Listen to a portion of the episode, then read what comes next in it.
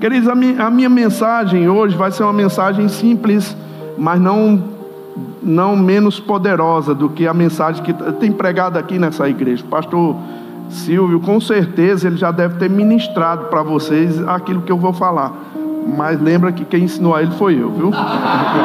Brincadeira. Eu lembro uma, uma, vez um irmão que foi pregar, o pastor Ricardo, que está aqui, que é de Fortaleza. E, na verdade, ele era da minha terrinha. Você está notando que eu sou de um lugar estranho, né? Sotaquezinho gostoso. Sou lá da terrinha, lá de Campina Grande. O pastor Ricardo também é de lá, mas passou um tempo em Curitiba e está em Fortaleza agora. E eu lembro que um irmão chegou no presídio, aí foi pregar as primeiras vezes lá. Aí juntou muita gente, né? Muitos presidiários lá. E ele disse: Rapaz, eu, eu estou tão feliz de ver todos vocês aqui. Eu, rapaz, tão feliz de ver vocês aqui. É meio ruim falar isso, né? Aí quando ele quando ele estava começando a falar, o pessoal ficou achando estranho, ficou meio travado. Né? Rapaz, eu estou sentindo vocês tão presos hoje. claro, né? Eles estavam presos. Mas, queridos, vamos ver. Tem uma, uma citação de George Miller que ele diz o seguinte: O vigor da nossa vida espiritual está na proporção exata do lugar que a Bíblia ocupa em nossa vida e em nossos pensamentos. A gente às vezes quer um vigor, quer, quer avivamento na nossa vida. George Miller ele falou: que o vigor da nossa vida espiritual, o avivamento, o fervor dessa vida está na proporção exata que a Bíblia ocupa em nossa vida e em nossos pensamentos. Se a gente entende isso, irmãos, a gente começa a compreender que a gente precisa fazer da Bíblia mesmo a, o nosso manual, aonde a gente recorre quando temos problemas na, na vida. E eu creio que você não é diferente de mim, não é diferente de ninguém você tem problemas, você passa por problemas, passa por circunstâncias, todos nós passamos. Agora, como nós enfrentamos essas dificuldades, essas circunstâncias, que faz toda a diferença. Se a gente tem a Bíblia sempre para recorrer, a Bíblia vai nos dar energia e força para a gente avançar. Amém? E quando eu penso sobre isso, eu penso na necessidade que a gente tem de meditar na palavra. O apóstolo Paulo escrevendo aos Romanos, ele fala lá em capítulo 12, versículo 1 e 2, ele diz assim: Rogo-vos, pois, irmãos, pelas misericórdias de Deus, que apresenteis o vosso corpo como sacrifício vivo, santo e agradável a Deus, que é o vosso culto racional. E não vos conformeis com este século, mas transformai-vos pela renovação da vossa mente, para que, que experimenteis qual seja a boa, agradável e a perfeita vontade de Deus. O que é que o apóstolo Paulo está dizendo? Ele está dizendo exatamente, irmãos, que vir à igreja, pensar no que a Bíblia diz, meditar naquilo, é mesmo um sacrifício santo e agradável a Deus. E eu quero te dizer que esse sacrifício tonifica sua vida interior e faz com que haja uma transformação, primeiro na sua mente, depois na sua forma de crer, depois na sua forma de falar, depois na sua forma de agir. É uma transformação de dentro para fora, como uma metamorfose como acontece com uma borboleta, um crescimento por dentro. Muitas vezes as pessoas vêm para a igreja e querem um crescimento assim automático, né? Só porque eu ouvi uma palavra, no outro dia minha vida vai estar tá mudada. Pode ser que isso aconteça, pode ser que não. Muitas vezes a coisa é de uma forma progressiva. Né? Eu me lembro quando eu me converti e queridos, a minha vida ela foi transformada paulatinamente. Eu, quando eu me converti, eu não tinha esse amor todo que eu tenho hoje por Deus. Eu me converti mais por causa de uma perseguição de um policial federal à minha vida. Né? Ele me, me deu a palavra, eu me converti. Ele sabia que eu estava andando num caminho meio errado, então ele me ligava toda vez: Ei, vamos para a igreja, vamos para a igreja. E eu não queria ir muito para a igreja. Eu tinha uma namorada que é minha esposa hoje.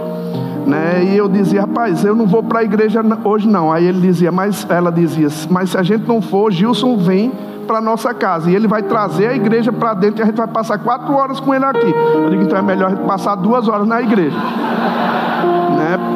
Porque eu não queria, eu não tinha esse amor todo, mas essa perseguição santa, irmão. Se eu não fosse, ele ligava, ele ia lá na minha casa, me plantou dentro da igreja que bênção que foi feito na minha vida, irmãos. E 30 anos se passaram e minha vida mudou completamente. É por isso que eu trabalho na vida para poder levar esse evangelho para outras pessoas, porque eu sei que pode mudar a vida delas também.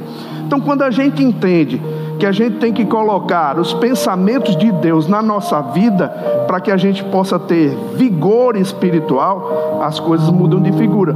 A gente tira a responsabilidade daquela frase que todo mundo diz: se for da vontade de Deus, né? A gente tira essa responsabilidade de Deus, porque a gente sabe que é a vontade de Deus é que a gente entenda a sua palavra e que a gente haja pela sua palavra. Quando tiramos isso, a coisa muda. A gente sabe que existe uma responsabilidade nossa aqui. E quando a gente entende isso, queridos, a coisa passa a mudar.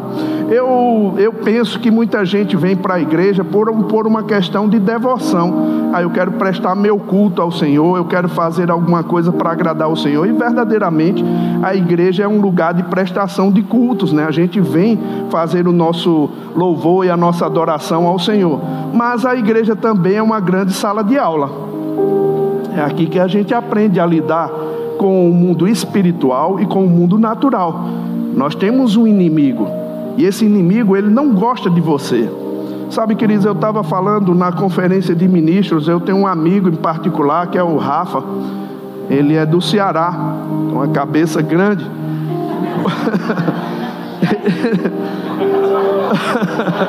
e a gente, é, como é que a gente sabe que tem um Ceará, um cearense num lugar? Você dá um grito assim, Ei! aí aparece mesmo um de cearense, né? Ah, ele, ele gosta muito de jogar, ele é um pastor, um ministro excelente. Ele gosta muito de jogar xadrez. E eu gosto de jogar também com ele. Tem um amigo em particular nosso também, que é pastor, que é o pastor Marquinhos. Ele gosta de jogar xadrez. E eu gosto de jogar com ele porque eu ganho dele todas as vezes, irmão. Eu ganho dele. É, e é bom demais. Aí, vez por outra, eu perco, é para poder né, manter o freguês. Né? né? Assim, você mantém o freguês, assim, você perde um pouco, depois ganha mais, né? Então pronto, eu, eu gosto de jogar com ele. Agora, eu descobri uma tática para jogar com o Marquinho. Ele é inteligente, ele é bom, é um homem Bíblia, ele conhece a Bíblia assim, ele decorou a Bíblia praticamente toda, ele cita a Bíblia. Eu fico impressionado, mas quando vai jogar com xadrez é uma negação, irmão. Aí eu fico perturbando ele quando ele está jogando. Eu fico perturbando, dizendo: joga logo, rapaz. E xadrez é um jogo de estratégia. Você tem, um, um, tem algumas peças ali que tem um valor sentimental para você, que você sabe jogar melhor com elas. Se você perde ela, você perde uma parte do seu jogo de mobilização, porque tantas jogadas que tem, talvez uma pessoa que passe ali não entenda, mas aquele que joga sabe que é um jogo de milhares de estratégias ali. Então a gente fica jogando e eu fico perturbando com ele. Joga, rapaz. Rapaz, assume a derrota. Você é um fracassado. Você não tem condição de jogar comigo. Você é muito fraco. Eu fico falando com ele assim, ele fica tão perturbado, irmão. Eu entro dentro da mente dele, perturbando ele.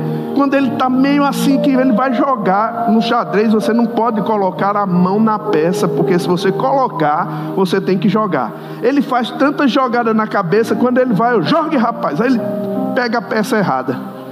Aí joga errado. Aí eu dou um cheque mate nele. Eu digo, rapaz, você é fraco demais. O que é que eu estou falando com isso, irmãos? O diabo é um adversário.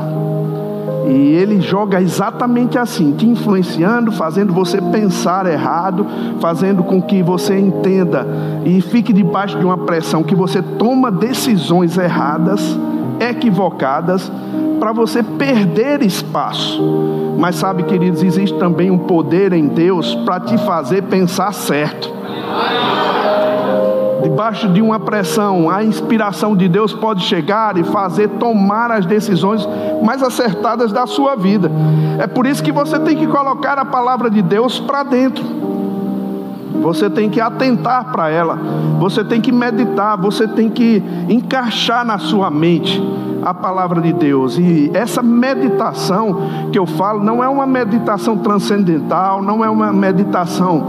É, é, é, oriental. A meditação oriental, na verdade, eles querem é, des, descolocar, deslocar a sua mente dos pensamentos e imagens e deixar a sua mente vazia. A meditação bíblica é exatamente o contrário: é encher a sua mente de pensamentos, mas pensamentos corretos. Amém? Pensamentos certos. Eu, eu não sei aqui em Caxias, por sinal, sua cidade é muito bonita, viu? Ô cidade bonita. É, é muito perto de Campina Grande. Campina é uma cidade muito bonita, convida a ir lá um dia, também você vai ver. É, é uma cidade de 400 mil habitantes, quase do tamanho da sua, mas também é bem bonita, né? bem legal. Não tem chimarrão, mas tem Coca-Cola para você ver também. Mas irmãos, é, é, a meditação ela vai construindo. Não sei se nesse tempo que você viveu, né? Talvez os mais novos não. Antigamente lá na minha casa tinha filtro de barro. Você já viu falar sobre filtro de barro? Que a nossa mãe colocava água dentro do filtro e tinha umas velas dentro do filtro de barro. Para os mais novos, procura no Google lá que você vai ver. Tinha umas velas e elas tinham, a água tinha que passar naquele filtro para poder encher a parte de baixo. Só tinha água se você enchesse o filtro, passava um tempo e depois é que você ia pegar a água. Cris, a meditação é exatamente isso. Você enche a sua mente de palavra e essa, essa palavra vai escorrer para o seu coração, gerando uma convicção. Quando a convicção é gerada, irmãos, aí você vê o efeito dessa palavra na sua vida. Agora, tem muita gente dentro da igreja que tem muita informação, mas não meditou o suficiente para gerar uma convicção. As convicções é que faz com que a mão de Deus possa se mover. Existem algumas frases na Bíblia que eu acho interessante. O apóstolo Bud, que é o fundador do ministério e já está com o Senhor, ele sempre falava. Ele, eu gostava quando ele dizia que quando Abraão estava plenamente convicto. Ele não somente tinha uma informação, ele tinha uma plena convicção né, por causa da meditação. Deus deu material a Abraão para meditar, deu as estrelas do céu. Abraão meditava sobre isso. A tua descendência será assim. Ele não tinha as escrituras, mas ele tinha um fator que fazia com que a imagem do que Deus queria para ele fosse produzida dentro. Sabe, queridos, quando a gente enche a nossa mente de palavra, você vai se, se ver possuindo aquilo que Deus diz que é seu. Agora a gente tem que ter cuidado, queridos, para não ficar somente com uma informação. O irmão Rega, ele fala de John Wesley que dizia uma coisa interessante. Ele diz: o diabo colocou uma coisa muito parecida com fé, que se chama assentimento mental. O que é que vem a ser assentimento mental? Você tem uma informação de que Deus é bom, mas você não tem certeza se ele vai agir na sua vida. Assentimento mental, irmãos, é aquela coisa que você tem como informação que Jesus já levou suas dores e enfermidades, mas você não sabe se ele quer curar com você mesmo. Você não tem essa gerada essa convicção. Assentimento mental é aquela informação que Deus te quer uma pessoa próspera, mas você não sabe se isso vai acontecer um dia com a sua vida. Você não gera uma convicção. E o apóstolo Paulo, ah, na verdade, Lucas, ele escreve lá na primeira lá, lá no Evangelho de Lucas, abre lá comigo, para um homem chamado Teófilo. E o evangelho já tinha sido escrito segundo o que ele passa aqui, mas ele resolveu escrever novamente para um homem chamado Teófilo. Ele diz o seguinte, no capítulo 1, versículo 1 de Lucas: ele diz assim: Muitos houve que empreenderam a narração coordenada dos fatos que entre nós se realizaram, conforme nos transmitiram os que desde o princípio foram deles testemunhas oculares e ministros da palavra. Igualmente a mim pareceu bem, depois de acurada investigação de tudo desde a sua origem, dar-te por escrito, excelentíssimo Teófilo, uma exposição em ordem Veja, querido, ele diz uma exposição em ordem, para que tenhas plena certeza das verdades em que fostes instruído. Olha que coisa interessante, ele diz para que tenha plena certeza das verdades que fosse instruído. É possível que a verdade que chegou a, a, até você ainda não tenha se tornado convicção, certeza plena. Você entende? A meditação, irmãos, vai fazer com que isso aconteça. A meditação vai trazer a realidade daquilo que Deus tem no mundo espiritual para o mundo natural, para que você possa a, andar com Ele. Eu lembro de uma, de uma experiência que um garoto teve com um professor. Ele diz que o professor, na verdade, estava convidando a turma de alunos para fazer uma resolver uma equação de matemática e convidou, iria dar uma nota boa e ninguém aparecia. Ele disse: Olha, vou aumentar a nota. E o garoto lá foi e começou a responder. E o professor disse: Não. E o professor começou, é, o aluno continuou a responder. O professor disse: Não. Aí ele parou, envergonhado, pensando que estava errado, colocou o giz no quadro e saiu e foi se sentar. Aí o professor disse: Tem outro aluno que possa responder? Aí o outro aluno foi lá e começou de onde o primeiro aluno parou. E continuou, continuou. O professor disse: Não, não, não, não. E ele continuou, terminou a equação, jogou o giz lá. E o professor disse: Rapaz, você acertou tudo. Aí o primeiro aluno: Ah, mas professor, por que você não me deixou continuar? Ele disse: Rapaz, eu não proibi você, não, só estava dizendo não. Ele disse: Mas eu não estava indo certo? Ele estava. Mas por que você estava dizendo não? Ele disse que eu queria saber se você tinha confiança naquilo que sabia.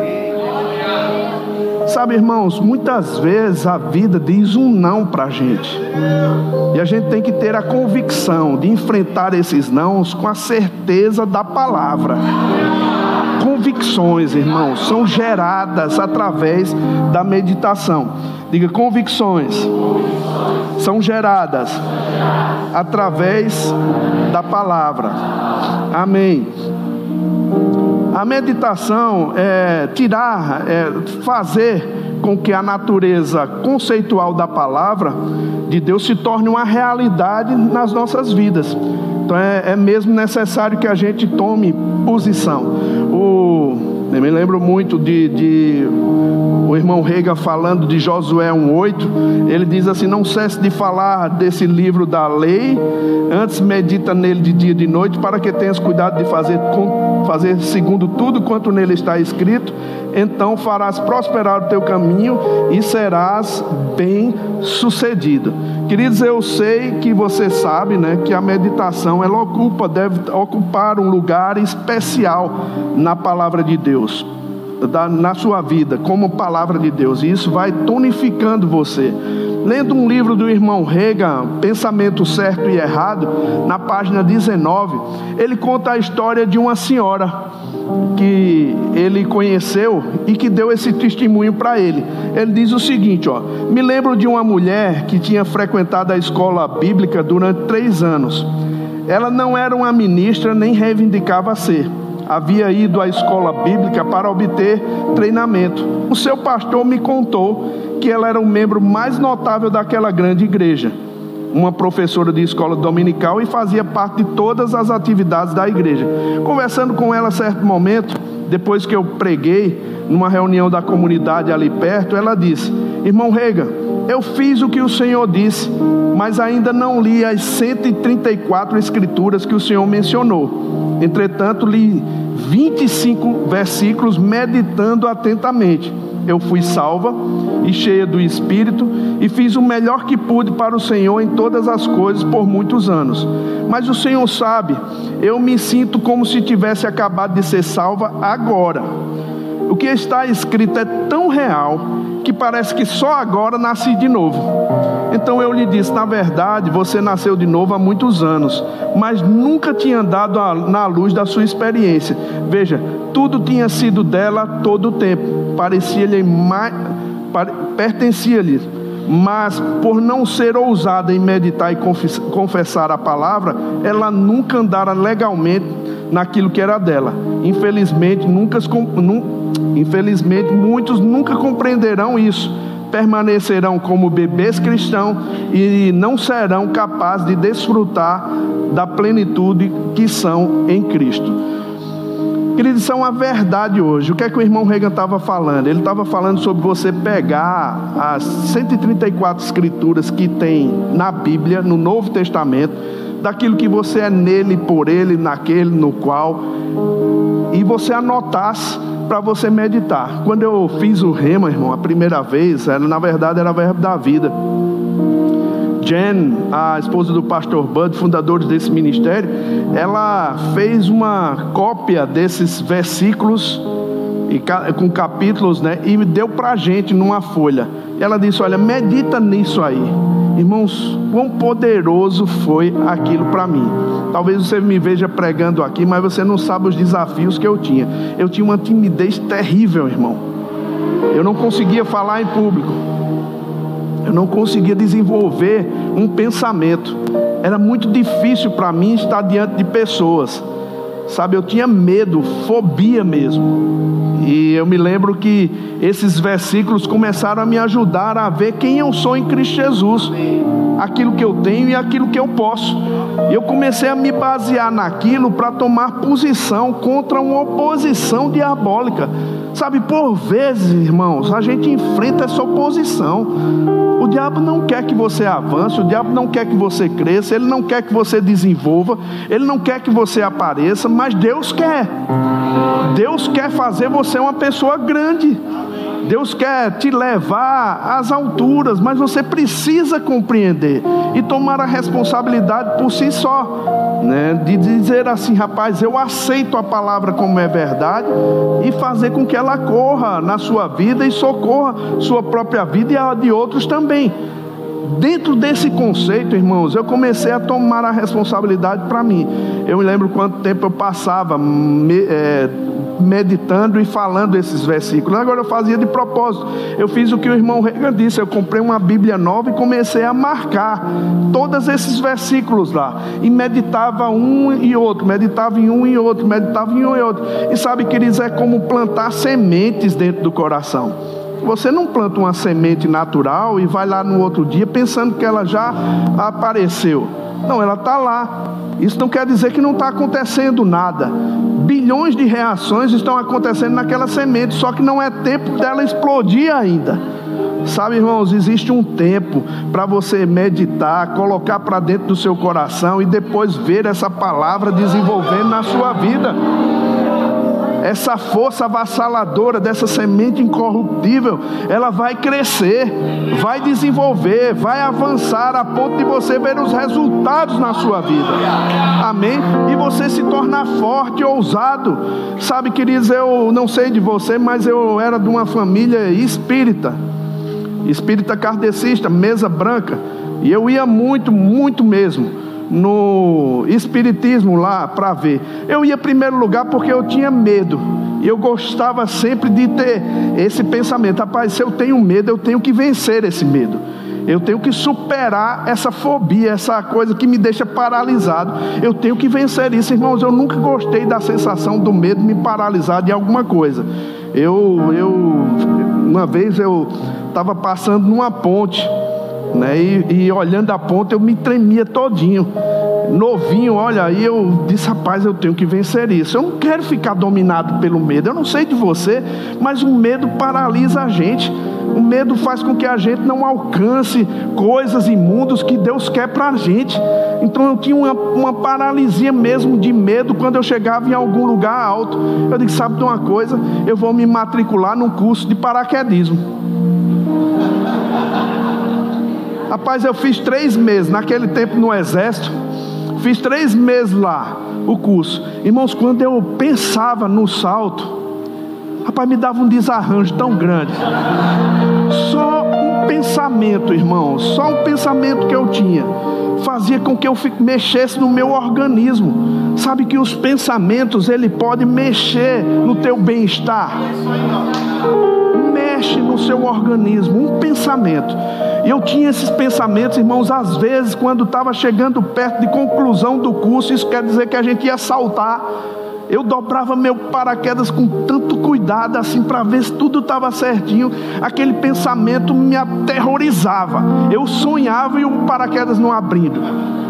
Sabe assim, era aqueles pensamentos para paralisar você. Isso acontece com todo mundo. Talvez essa não seja a sua área não é? Mas talvez você precise enfrentar esses pensamentos que tenta paralisar você, não consegue ver o futuro que Deus tem glorioso para a sua vida. Sabe, eu ficava aterrorizado no dia que a gente, a gente passou no curso e no treinamento.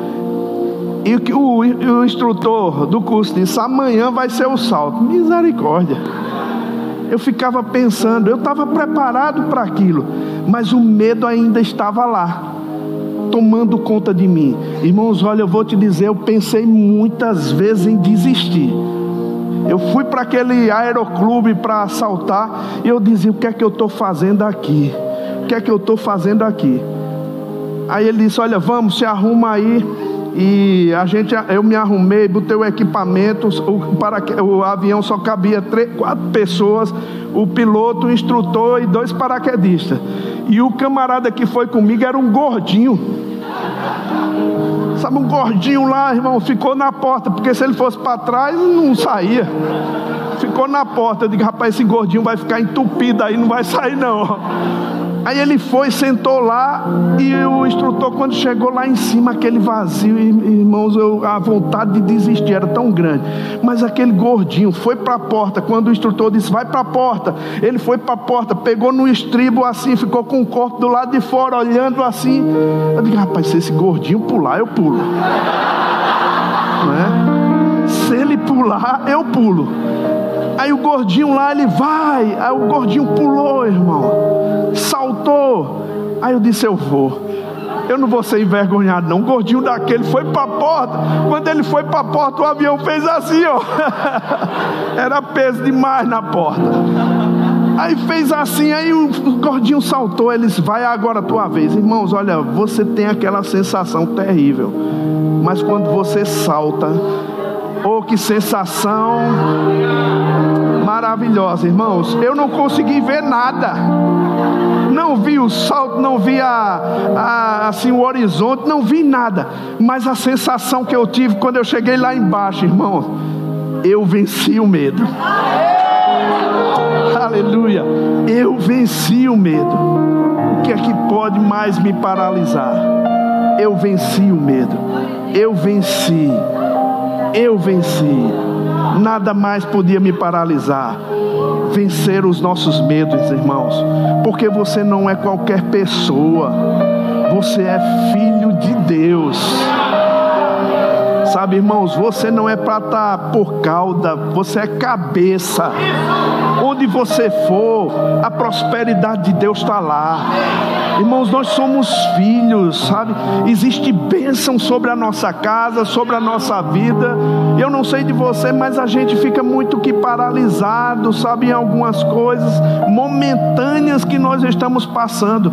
Algumas circunstâncias vêm como uma tempestade, sabe? Às vezes a tempestade dura muito tempo num, numa certa localidade.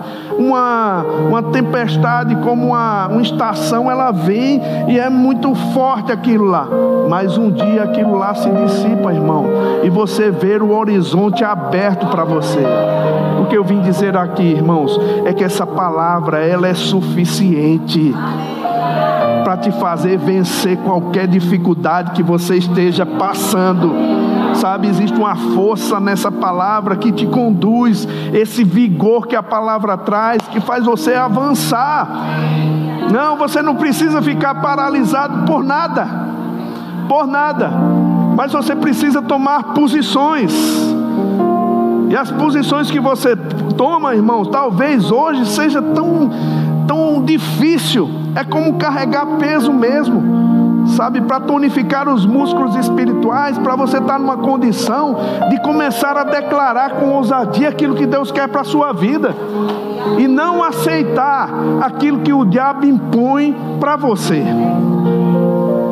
Eu tinha essa dificuldade. A outra dificuldade que eu falei para vocês era de falar em público, irmão. Sabe por quê? Porque eu tentava ficar me comparando. E sabe que o diabo joga sorrateiramente esse tipo de pensamento para você ficar se comparando com outros. Aí você, na comparação, não tem bom. Não você se acha bom demais ou ruim demais. É nos extremos e o diabo não se importa em qual extremo você, extremo você esteja, contanto que você esteja num. Ele quer te paralisar de alguma forma. Então as pessoas que ministravam bem eram um, um, um empecilho para mim. Eu nunca vou ser como essa pessoa. O diabo diz: rapaz, você é um fracasso. Ele trabalha nos extremos assim. Você não presta para nada. Quem é que te dá valor? Quem é que vai te dar oportunidade? Não é assim que o diabo trabalha. Você não vai funcionar, nada vai dar certo. Era assim que ele trabalhava comigo. E eu sei que se essas ferramentas dele funcionava comigo, funciona com outras pessoas também. Irmãos, até o dia que eu comecei a pensar diferente. Sabe, queridos, eu não tenho que ser como ninguém. Eu não sou igual a ninguém. Deus não fez ninguém igual. Nem a digital tem outra igual. Sua íris não tem outra igual no mundo. Você é uma pessoa específica, feita por Deus. E sabe, eu vou, me eu vou viver bem com as limitações que eu tenho. Não tem problema nenhum com isso. Eu vou estar bem, porque primeiro eu vou meditar na palavra e essa palavra vai me dar vigor. Eu sei, irmãos, das limitações que eu tenho, sabe? Mas quando eu leio lá Isaías capítulo 1, versículo 19, que diz assim: Se quiserdes e me obedecerdes ou me ouvirdes, comereis o melhor dessa terra. Ele não diz se você quiser e for o mais inteligente, for o mais forte, o mais habilitado, o mais capacitado, você vai usufruir do melhor da terra. Não. Ele, se você quiser me obedecer, você pode nem ser o mais inteligente, o mais bonito, o mais forte, mas é obediente e Deus te conduz. Deus te conduz. Sabe, queridos, é, é nessa concepção. Eu, eu falo para os irmãos que uma certa vez eu vi uma história de, de a gente fica pensando muito no que o povo vai falar dos nossos trejeitos, do nosso jeito. Sabe, irmãos, eu li uma história de Charles Chaplin, que ele viu que estavam fazendo um concurso para sósias, imitadores de Charles Chaplin, né? E ele disse: Eu vou fazer esse concurso. Ora, Charles Chaplin entrou num concurso para imitar o próprio Charles Chaplin. E ele foi, fez o, o concurso, fez a, a apresentação lá diante da, dos julgadores. E quando ele foi receber a nota, ele tirou em 17. Aí eu, a moral da história é que, diante da opinião pública, irmão, você não serve nem para ser você mesmo. então você não precisa ficar preocupado. Eu não tenho nenhuma preocupação sobre o que os outros vão pensar. Sabe, queridos, eu estou tranquilo, sabe, vivendo em paz para com Deus. Essa segurança que a palavra de Deus traz para a gente, essa segurança que a palavra de Deus transforma a gente, é, nos dá ousadia para enfrentar os desafios. Eu não sei de você, mas eu tomo a palavra de Deus como verdade. Por vezes, irmãos, eu estou na minha casa dançando sozinho, celebrando, sem música. Graças a Deus pelo grupo de louvor que vocês têm aqui. É bom demais a gente regozijar, não é? Mas tem aquele louvor que sobe para Deus refinado, quando a gente não tem ninguém nos ajudando num, num teclado, como o irmão aqui. Não tem ninguém nos ajudando e a gente está lá, nós e o Senhor sozinho. E a gente começa a celebrar ao Senhor, começa a cantar, começa a cantar. A presença de Deus se torna tão real que todo medo é dissipado das nossas vidas. Assim, irmãos, que eu enfrentei os meus desafios. Você pensa assim, ah, mas foi fácil depois disso. Não é uma coisa de uh, milagre automático assim, não, é de conquistas. Sabe, foram conquistas paulatinas, né? Muitas vezes eu subia no púlpito, irmãos, e não fluía. Eu lembro as irmãs orando por mim. Pai, dá alguma coisa para ele falar, pelo amor de Deus. As irmãs orando. E eu agradeço a cada uma delas por orar por mim. Mas não saía, irmãos. Era uma fobia tão grande. O diabo está vendo aí, tu é um fracasso. Porque não tem aquela sensação, aquele pensamento que só porque alguém orou por nós, amanhã já vai estar tá tudo diferente. Não é assim, irmãos, é uma posição que a gente toma. Rapaz, dê o que der, eu vou avançar. Eu não sou daqueles que retrocedem. Eu vou avançar para aquilo que Deus tem para minha vida. Sabe por que senão você fica paralisado. E o diabo quer mesmo paralisar você. Eu não sei qual foi a família que você nasceu. Eu não sei qual é, as instruções que chegaram para você ou a influência que veio sobre a sua vida. Mas eu quero te dizer que costume muitas vezes nos paralisa. Né? E isso vai passando de pessoas para pessoas, né? vai passando pela associação também que a gente tem. E como eu vejo essa igreja aqui, eu digo que você tem uma associação positiva, uma associação muito boa, que vai fazer você pensar direito. Olha, queridos, eu moro numa cidade próxima a Campina Grande, que é mais ou menos 12 quilômetros da cidade de Campina Grande. É uma cidade chamada Lagoa Seca. Ela fica a 500 e 660 acima do nível do mar. Campina é 560 e ela é 100 metros acima. Moro num. Aqui chama sítio. Sítio, né? Moro num sítio bem legal, uns 3 hectares, é legalzinho lá. E a gente cria cachorro, né? Desde o tempo do pastor Bud, a gente tinha cachorro. São cinco bulldogs que a gente tem, bulldogs americanos. Eu gosto de brincar com aqueles cachorros. Eles são obedientes demais. Eu, a gente treinou eles assim, a mãe da maioria, né? Treinou eles a não, não passar do último degrau para entrar na cozinha, uma cozinha que tem fora da casa assim. Ele não entra. Ele foi treinado, eles não entram. Só que a gente só treinou um. Os outros veio por associação. A gente não teve trabalho. Foi treinado um. Eles ficam lá olhando. Às vezes a gente tem uma, uma a gente chama televisão de cachorro, né? Aquela televisãozinha que os, o frango fica rodando assim. Né? A gente recebe muita gente lá, a gente comprou um negócio daquele, eles ficam lá babando, assim, olhando. Né? Mas assim, eles não passam do degrau. Mesmo se a gente não tiver, eles não saem. Queridos, deixa eu te mostrar uma foto deles aqui. Olha só. Deixa o irmão colocar aqui uma foto. Não, é a outra. Essa aí, ó. São cinco. Esse último degrau aqui, eles não passam. Essa que está atrás desse outro aqui foi a que a gente ensinou. Os outros assim, ficam ali obedientes. Eles amam bola. Você pega uma bola, tem um chute, vai uma carreira para todo lado, é tentando pegar a bola lá fora. Mas aqui dentro, mesmo com a bola, provocando eles, eles não passam. Os limites foram colocados. Aí coloca o vídeo aí para vocês. O meu genro, ele ficar jogando a bola para eles lá, ó. Ó.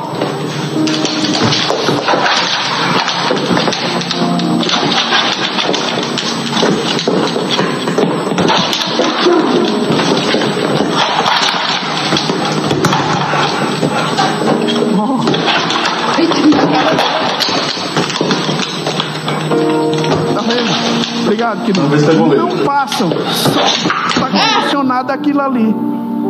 Sabe, queridos, muitas vezes nós ficamos condicionados a pensar muito pequeno. Ficamos pensando pequeno.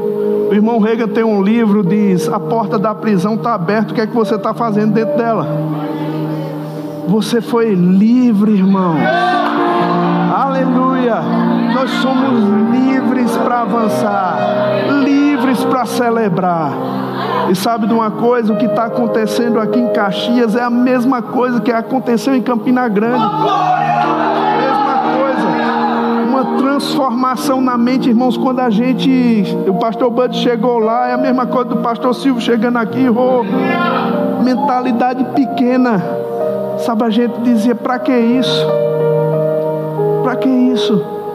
Pastor Bud dizia: Olha, vocês vão crescer, a gente vai crescer, vai invadir o mundo inteiro. Irmão, você já imaginou uma cidade do interior da Paraíba, um dos estados mais pobres da federação?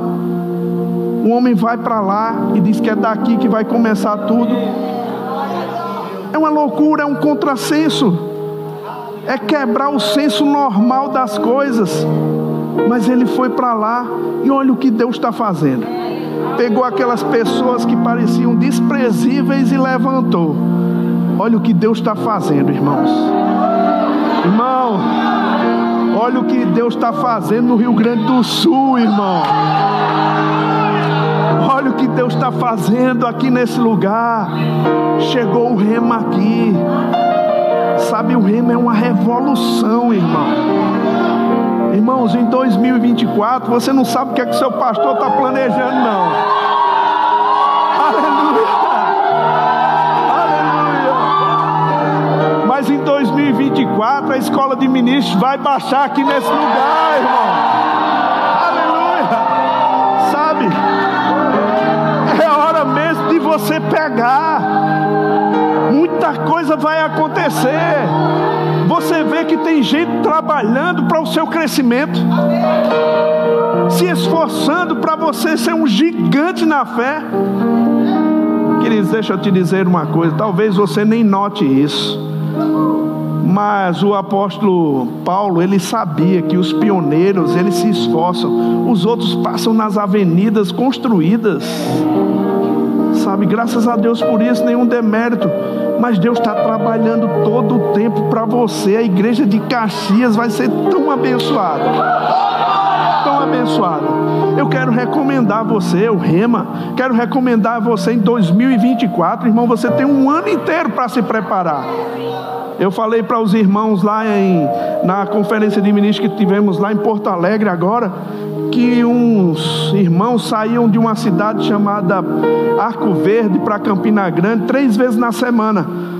E eles viajavam 270 quilômetros para lá para fazer a escola de ministro, depois viajavam 270 quilômetros na noite para voltar.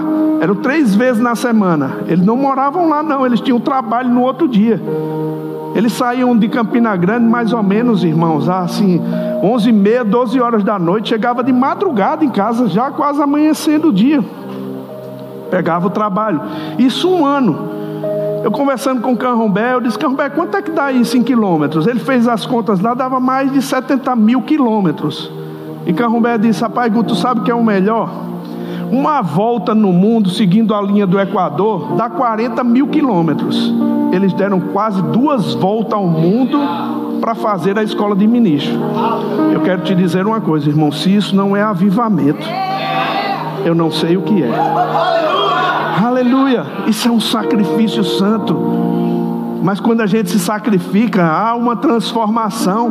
Aí a gente passa a experimentar qual seja a boa, agradável e perfeita vontade de Deus. Querido, Deus está trabalhando para você e você nem sabe. Seu pastor estava reunido para fazer esse planejamento.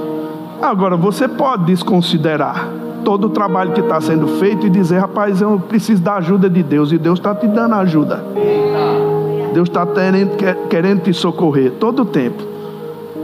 E eu vou te dizer: se eu fosse você, eu pegava.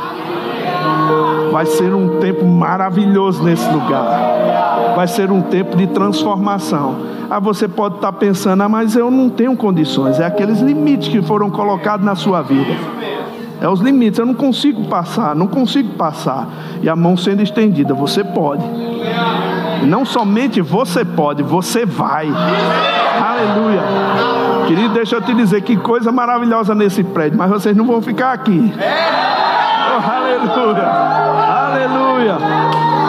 Ah, a gente tinha um prédio maravilhoso lá em Campina Grande. Pastor Ricardo se viu como uma pastor auxiliar lá durante um tempo, num bairro chamado Prata.